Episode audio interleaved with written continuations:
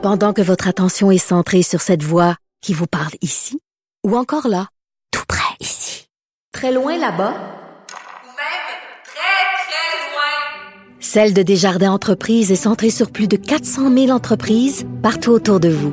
Depuis plus de 120 ans, nos équipes dédiées accompagnent les entrepreneurs d'ici à chaque étape pour qu'ils puissent rester centrés sur ce qui compte, la croissance de leur entreprise.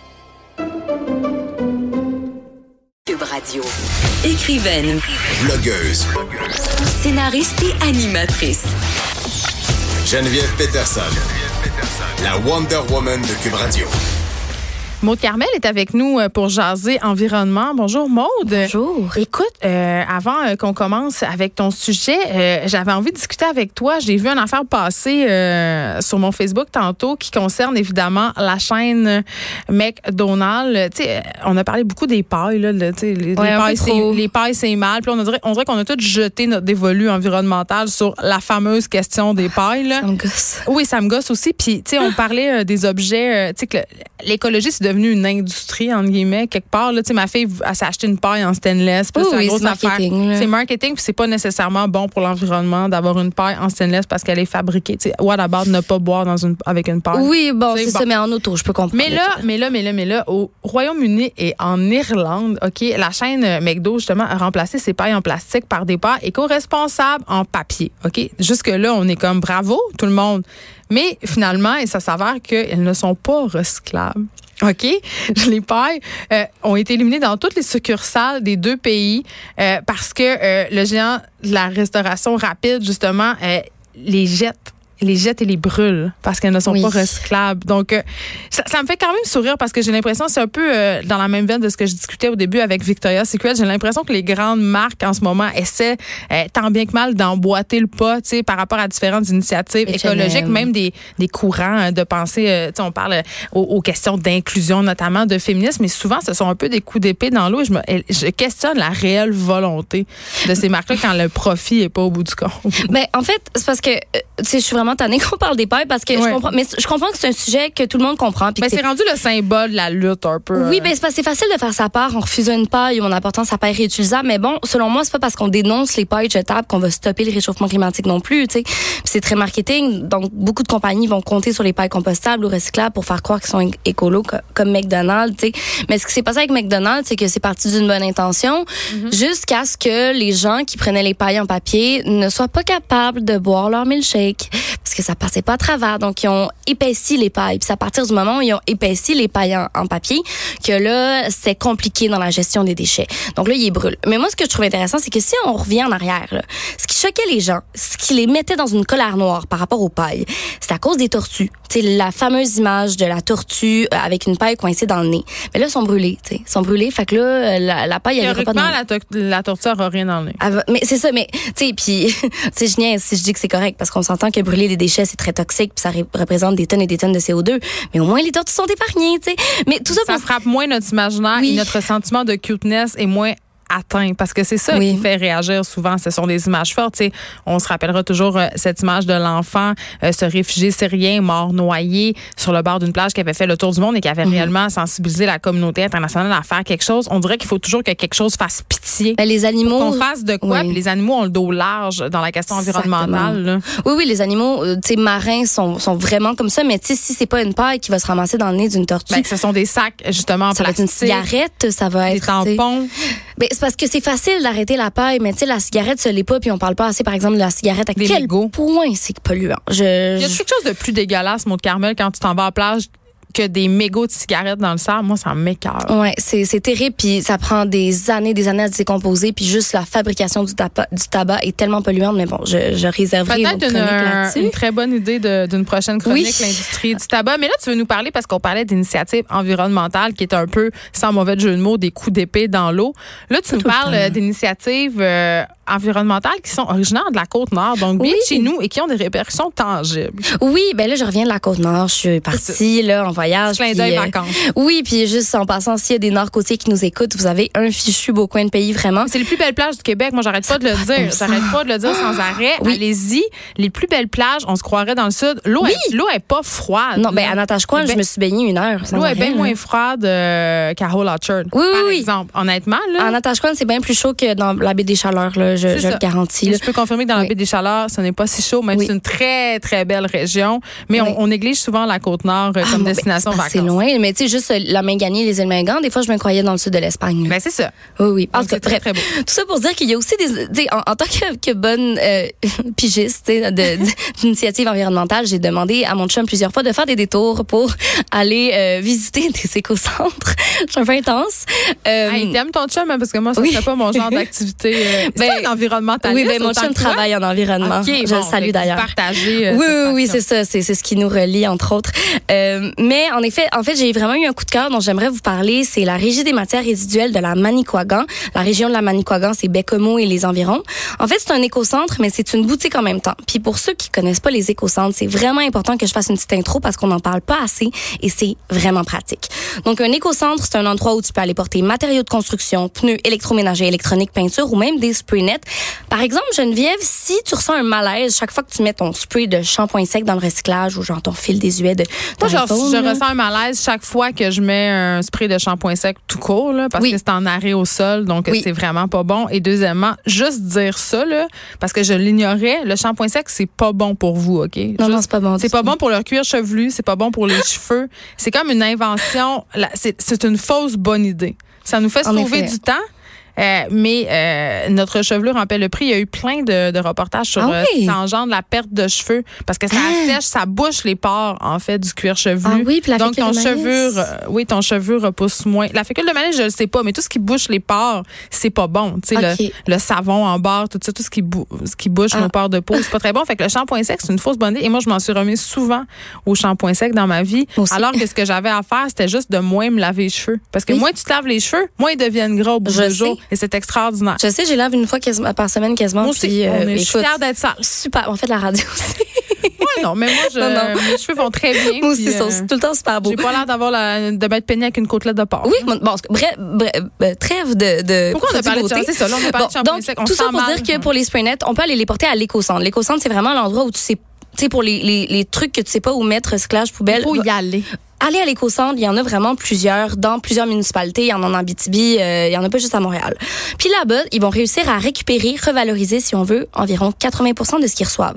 Donc, les objets métalliques vont être broyés, donnés à des ferrailleurs, le bois va être transformé en copeaux de bois ou en bûches de chau- de chauffage, bon, etc.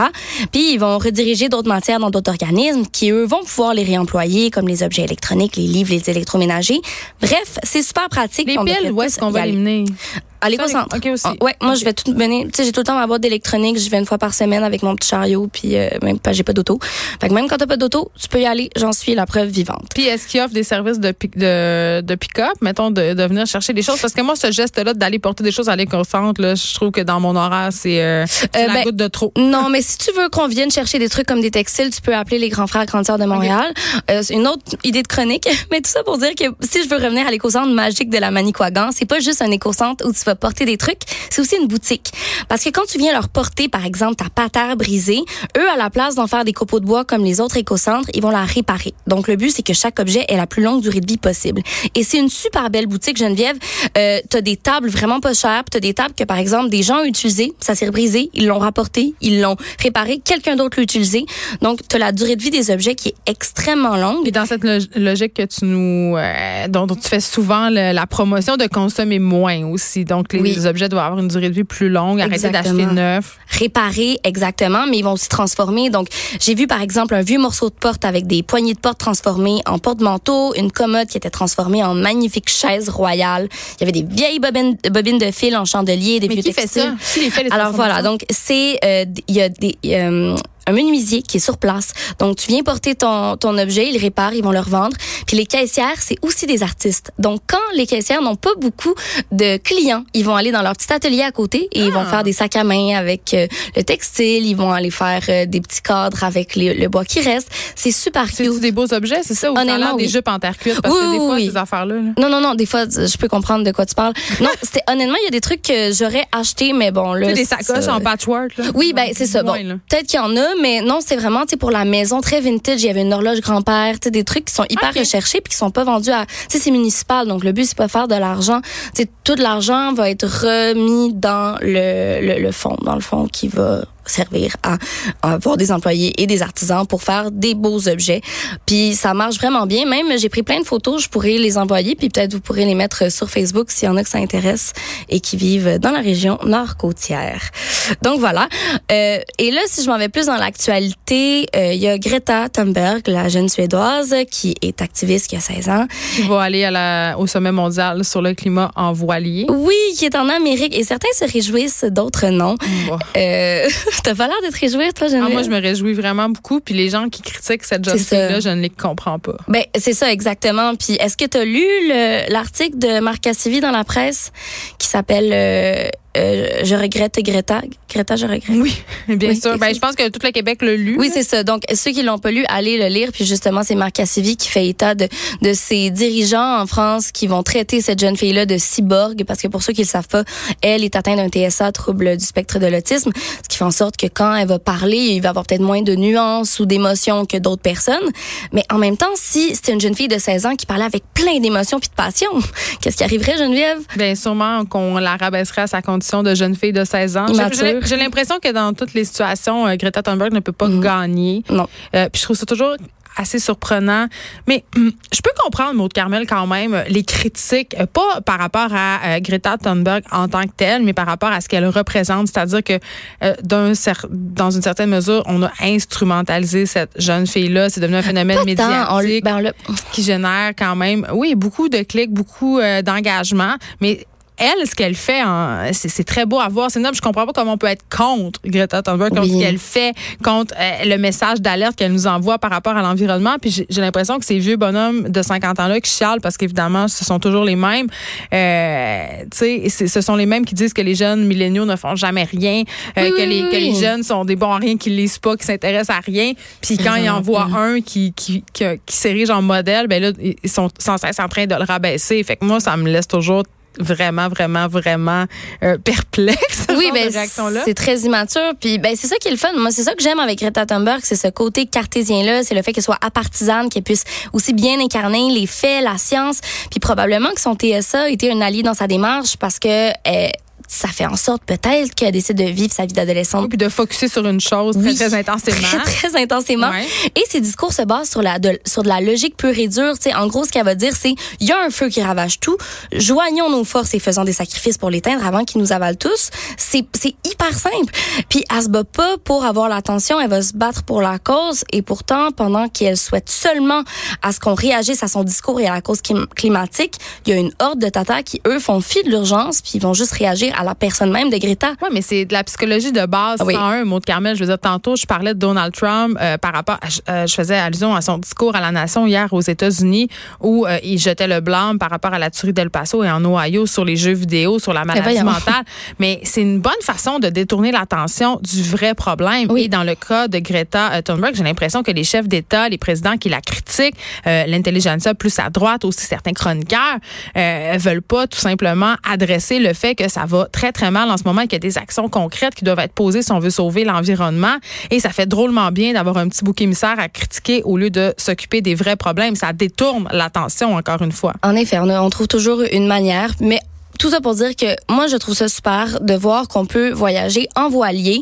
Euh, tu sais, si Bon, on pourrait juste- quand même critiquer ce voilier-là, là, parce Ben, qu'évidemment, il a été produit. été- oui, c'est sûr, Il est en thermoplastique de je sais pas quoi. Oui, mais bon, ça, ça- c'est des semaines et des semaines de réflexion que Greta a eu, tu C'est sais, ça. puis elle s'est vraiment posé la question, qu'est-ce qui était le moins pire dans le voyagement? Puis ce que je trouve le fun, c'est qu'on se dit, hey, le déplacement peut être une partie intégrante d'un voyage. Dans une ère de décroissance, on peut trouver le temps, nous, d'aller en Europe en voilier carboneutre au lieu de prendre l'avion. C'est sais, je trouve que ça incite à, bon, oui, la décroissance, mais à un slow living. Puis je pense que c'est le slow living qui, entre autres, va peut-être sauver certaines personnes de euh, la surconsommation et peut-être du changement climatique parce que c'est la, c'est cette surconsommation-là et le fait de tout, toujours tout vouloir faire rapidement qui Non, nous met dans cette Maud, je t'entendais dire tantôt, euh, puis là, je me fais l'avocat du diable, mais je t'entendais dire tantôt, ah, il y a certaines parties de la Côte-Nord qui me rappellent le sud de l'Espagne. Donc, tu la prends, tu sais, tu le prends l'avion, toi aussi. Ben, je l'ai pris euh, quelques années, Mais oui, c'est sûr. encore. Tu- je vais probablement le reprendre. T'es pas prête à dire, je voyagerai plus jamais. Ja- non, je- non, non, c'est ça. Mais de dire une fois de temps en temps, si tout le monde, tu sais, donne, tu sais, aujourd'hui, euh, en fait, on s'était dit, mon chum et moi, est-ce qu'on va à Terre-Neuve ou on va sur la Côte-Nord? On se dit, ben, la Côte-Nord, c'est plus facile de le faire en voiture d'une traite que d'aller. C'est ça, c'est juste de se poser des questions. sur son dire- empreinte. Sur son empreinte. Puis là, on va aller euh, acheter quatre arbres pour récompenser nos 3500 Ah, mais km. ça, euh, la compensation. euh, L'as-tu fait ta J'en compensation? ai fait certains, puis en plus de ça, tu sais, je, je m'étais posé la question parce que là, tu fais allusion euh, à mon fameux voyage en, En Jamaïque. Euh, en avion, puis là, il fallait que j'achète quelque chose comme trois arbres, Ouais. que j'ai fait, c'était pas très cher. Euh, mais je me disais, mon Dieu, est-ce que ça sert vraiment à quelque chose acheter des crédits carbone? Tu sais, est-ce que ça, euh, est-ce que ça ne sert pas juste à me donner bonne conscience puis à, à me dire, ah, mais je peux prendre l'avion puis acheter des arbres en échange? Mais il y a un article qui est sorti pas longtemps après notre discussion, mon Mm. Ah ouais? Carmel, où euh, des scientifiques avaient fait la preuve que euh, même- qu'on avait la terre avait assez de place pour qu'on puisse justement planter euh, tous ces nouveaux arbres là parce que c'était une de mes préoccupations sais où est-ce qu'on va les planter ces arbres là Ah, il y a. La et que ces arbres là contribueraient vraiment à réduire vraiment beaucoup les gaz à effet de serre. Donc il y a un effet tangible. Donc c'est pas c'est- Là, j'avoue que je me suis dit, bon, OK, tu sais, peut-être, mais je reviens encore à cette question du sacrifice, tu sais. Euh, T'en parlais tantôt, faire avec les pailles.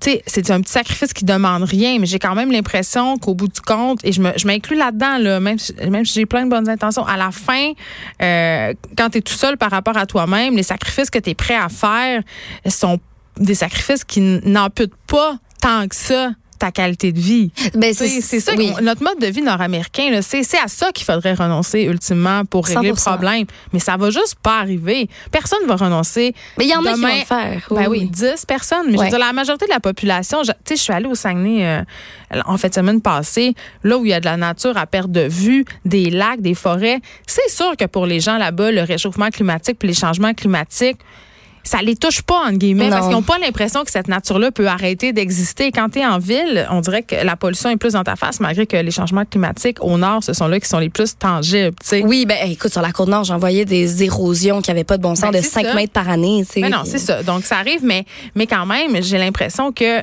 tu sais, il y a comme, c'est- c'est- je veux pas être défaitiste parce que euh, quand on est défaitiste, on se dit, ah, bon, il y a rien à faire puis continuons à agir comme on agit. De toute façon, on est perdu.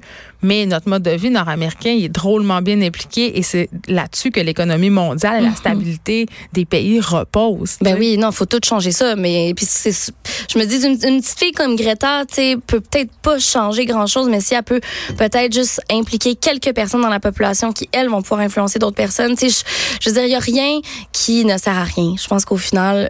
C'est quelques petites mentalités puis que ces gens-là ont des enfants qui eux partent sur des bases extrêmement écologiques et qui veulent commencer un mode de vie dès, dès l'enfance qui est très écologique dans une ferme. Écoute moi mon rêve c'est d'aller euh, dans Charlevoix m'acheter une petite fermette puis vivre euh, sur l'autosuffisance. Et on est Oh, plusieurs. attends, là, c'est le On petit- est plusieurs, Ça, c'est le petit rêve doré de bien du monde. Oui. La plupart des gens, quand tu les fais vivre la vraie vie de fermier, Oui, là, oui, non, ils déchantent trippent pas. assez raide parce que c'est pas juste faire du savon puis traire des chèvres en Gora. là. Mais non, non, mais c'est super tough financièrement. C'est tough sur le plan Ah, humain. Financièrement, ça. Oui, mais ça. C'est pas, le- la bucolie. là. Oui, sauf qu'on n'est plus capable de fabriquer une chaise, on n'est plus capable, tu sais, de, de planter des patates, puis ça nous enlève. Parce que c'est un ami de Charlevoix qui m'a dit ça dernièrement. On n'est plus capable justement de faire des trucs qui nous rendent fondamentalement humains, puis ça nous déshumanise d'année en année parce que on n'est plus capable de travailler la terre, ni le bois, ni rien. Moi, je milite activement pour le retour des cours d'économie familiale Oui. dans les écoles, mais rem- revampés, là, où il y aurait justement de la cuisine, où on instrait justement les enfants à peut-être faire un jardin communautaire Ah, à le l'école. Ce sont vraiment euh,